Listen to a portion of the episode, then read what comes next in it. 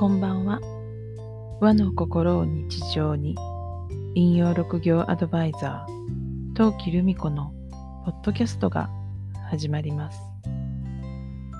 この番組は、和の心を大切にしたいと思う方へ、引用や暦の話、心のステージを上げていく話などを私自身の視点でお伝えしてます。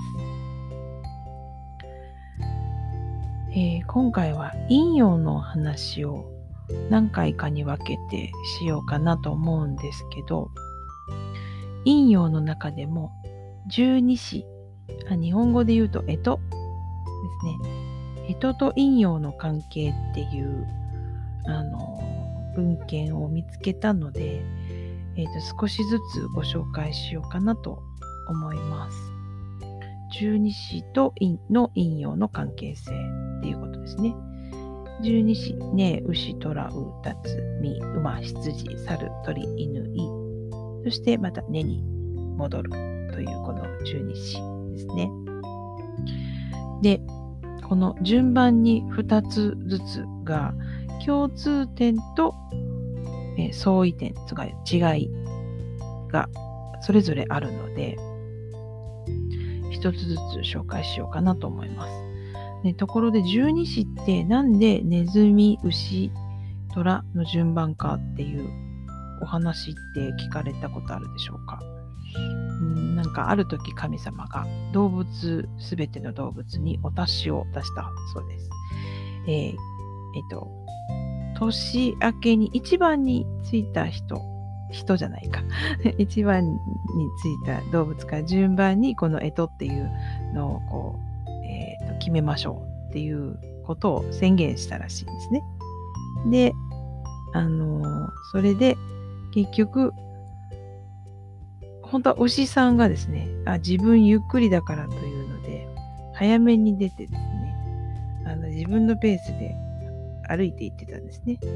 でもゴールのラインが見えたところで、実はその牛さんのあの尻尾にくっついてくっついあのずっとついてきてたネズミさんがピヨーンと飛んで先にあのゴールの線をまたいだのでネズミさんが実は一番になっちゃったっていうのでネズミ牛っていう順番なんだそうです。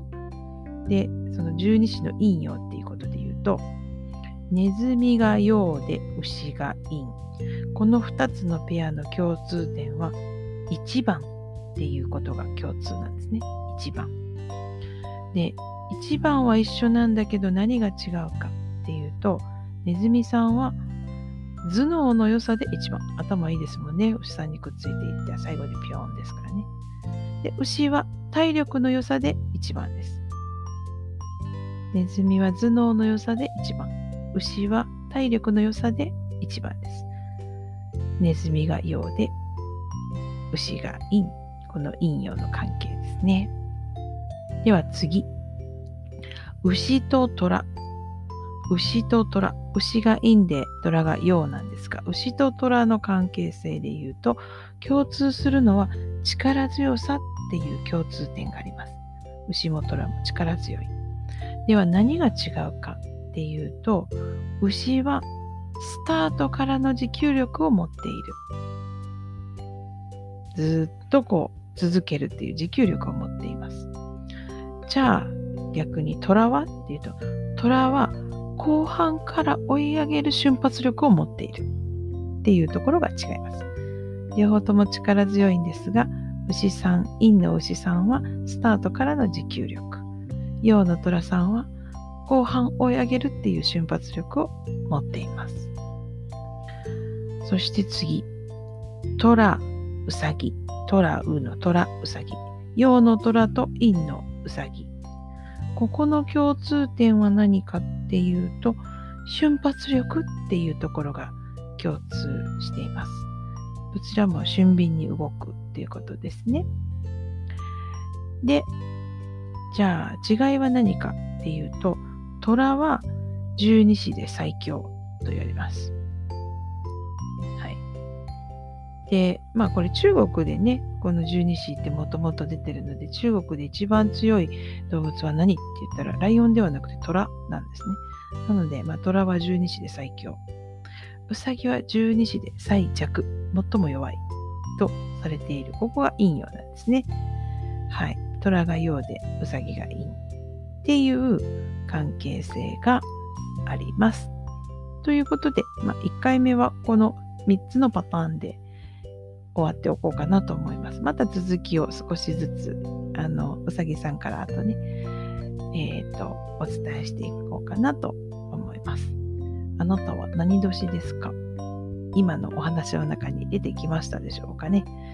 陶器はまだ出てきてないので、はい、続きの部分で出てくるかなと思います。さて、あなたの周りは今日はどんな一日でしたか？明日もあなたらしい一日でありますようにゆっくりおやすみなさい。陶器でした。